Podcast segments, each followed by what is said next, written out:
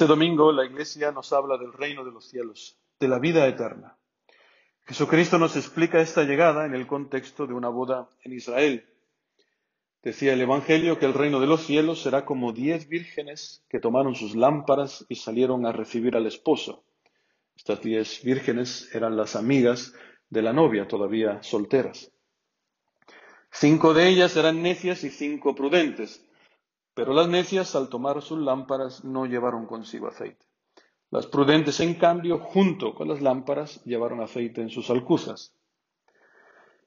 Y continúa el Evangelio diciendo que como tardaba en venir el esposo, les entró sueño a todas y se durmieron. ¿Y por qué tardaba en llegar al esposo? Pues por las tratativas. Las tratativas con el padre de la novia lo que se está tratando es muy, muy importante. La dote, el dinero. ¿Qué me vas a dar por mi hija? Y como se trataba de una familia importante, una familia rica, pues estas tratativas duraron, se alargaron durante la noche. Cristo pagará una dote por nosotros también. Esto está profetizado en el libro de Oseas, que nosotros, la iglesia, los bautizados, somos la esposa de Cristo. Cristo es el esposo, el novio. Y dirá el profeta Oseas, te desposaré conmigo para siempre, en justicia y derecho, en amor y misericordia. Te desposaré conmigo en fidelidad. Esta es la dote, esto es lo que aporta Jesucristo a este matrimonio con nosotros, su iglesia. Fidelidad, justicia, derecho, amor y misericordia. Y puede darse un fenómeno en nosotros, puede que pensemos pues que las tratativas, esto es las celebraciones, los sacramentos, escuchar la palabra de Dios, rezar en familia, etcétera, etcétera. Puede que pensemos que esto pues no tiene mucha importancia. Da igual un día no ir a misa, no importa dejar de rezar. Bueno, ¿qué más da si dejo de escuchar la palabra de Dios? No, ya lo haré mañana, ¿no? Puede que sea esto en nosotros, es decir, que nos durmamos. Dice el Evangelio que todas se durmieron. Aquí no habla de buenos y malos, sino que todas se durmieron. Pero a medianoche se oyó una voz, dice el Evangelio, ya está aquí el esposo, salid a su encuentro. Esta es la labor de la iglesia, ser esta voz, esta voz en medio de la noche. La noche es siempre símbolo del pecado, símbolo de la tristeza, ¿no? Cuando uno está adormilado, ¿no? Pues es lo que dirá San Juan. Yo soy voz del que clama en el desierto. Rectificad el camino del Señor. ¿Y cuál es el problema? Pues escuchamos en el Evangelio que se levantaron todas aquellas vírgenes y aderezaron sus lámparas. Y las necias les dijeron a las prudentes, danos aceite del vuestro, porque nuestras lámparas se apagan. Y esto a veces no se entiende, ¿no? ¿Por qué no quieren compartir? Dice San Hilario de Poitiers que el aceite es el fruto de las buenas obras. El aceite es también la fe, tu fe, acompañada de las buenas obras. Es el Espíritu Santo, es tu experiencia personal con Dios. Y esta experiencia es personal e intransferible.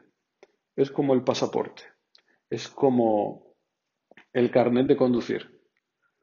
No es que uno que no tiene carnet puede ir a otro y decirme, oye, ¿te importaría prestarme tu carnet de conducir? Es que quiero ir de viaje a una tal ciudad y necesitaría un coche y, oye, necesito que me prestes tu carnet de conducir por si me para la policía. Ahí, por muy amigo que seas, tendrás que decirle, lo siento amigo, pero no puedo dejarte mi carnet de conducir. Mira, está mi foto ahí. Ni siquiera te pareces a mí. Si te para la policía vas a tener un problema.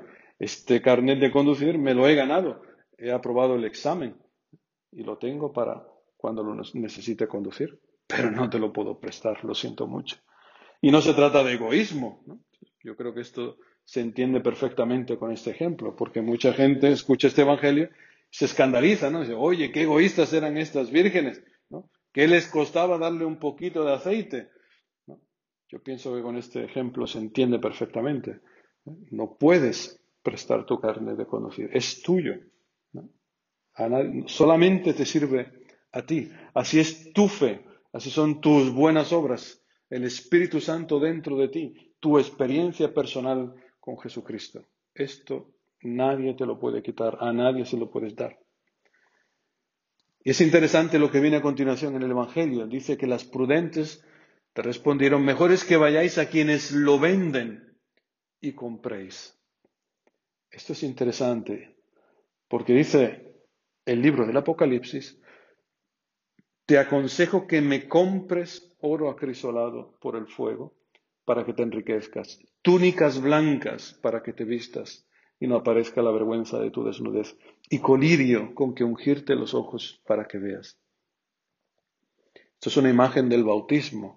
¿Dónde se compra este aceite, este oro acrisolado por el fuego, esta túnica blanca, símbolo del bautismo, que cubre nuestra desnudez, este colirio que unge nuestros ojos, como el aceite, para que veamos la realidad tal y como Dios la ha creado.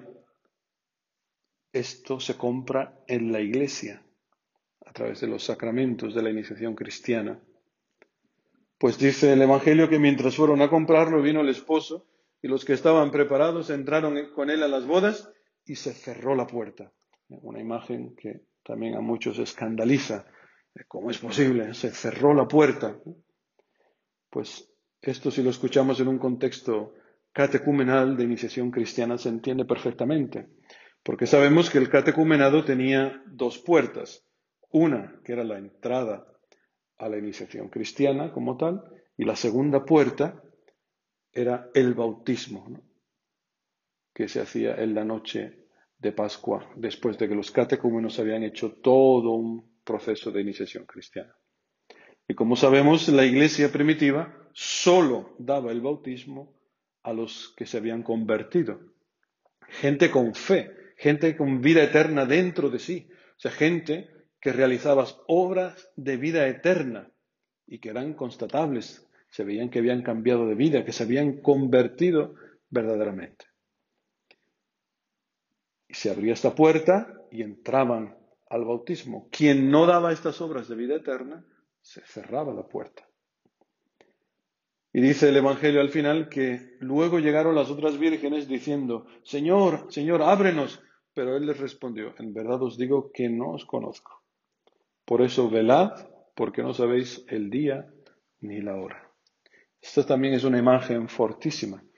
¿eh? Que Dios, que Jesucristo nos diga, no os conozco, Él es el esposo. Por eso velad, porque no sabéis ni el día ni la hora. Esto es, o sea, no te conviertes cuando tú quieres. Esto es muy importante. No puedes decir, no, mañana me convertiré, mañana me convertiré. No, debemos estar siempre en vela. Y dice el Papa Benedicto XVI que aprovechar la vida mortal para realizar obras de misericordia es verdadera sabiduría. Porque después de la muerte eso ya no será posible. Cuando nos despierten para el juicio final, éste se realizará según el amor practicado en la vida eterna. Por eso, hermanos, ánimo, despertémonos y sigamos los ejemplos de los sabios que nos pone hoy la iglesia por delante. Salomón, el rey David, San Pablo, lo hemos escuchado en las otras lecturas. La primera lectura del libro de la sabiduría de Salomón. Quien madruga por la sabiduría no pasará fatigas. Madrugar por la sabiduría, levantarte para rezar, ahora en este tiempo de Adviento que se que se acerca, ir a las celebraciones, no dejar la comunidad, madrugar por ella. O el Salmo 63, el Salmo responsorial que hemos escuchado. Oh Dios, tú eres mi Dios, al alba te busco, mi alma tiene sed de ti. O la segunda lectura de San Pablo a los tesalonicenses. No os entristezcáis como esos otros que no tienen esperanza, que piensan, ah, pero si eso del cielo, eso del juicio. Esos son todos monsergas, esos son todos engaños. Hermanos, pidámosle al Señor el don de la fe. La fe en el amor de Dios, en este amor incondicional. Dice el Papa Benedicto también que quien cree en Dios amor lleva en sí una esperanza invencible, como una lámpara para atravesar la noche más allá de la muerte y llegar a la gran fiesta de la vida. Que así sea.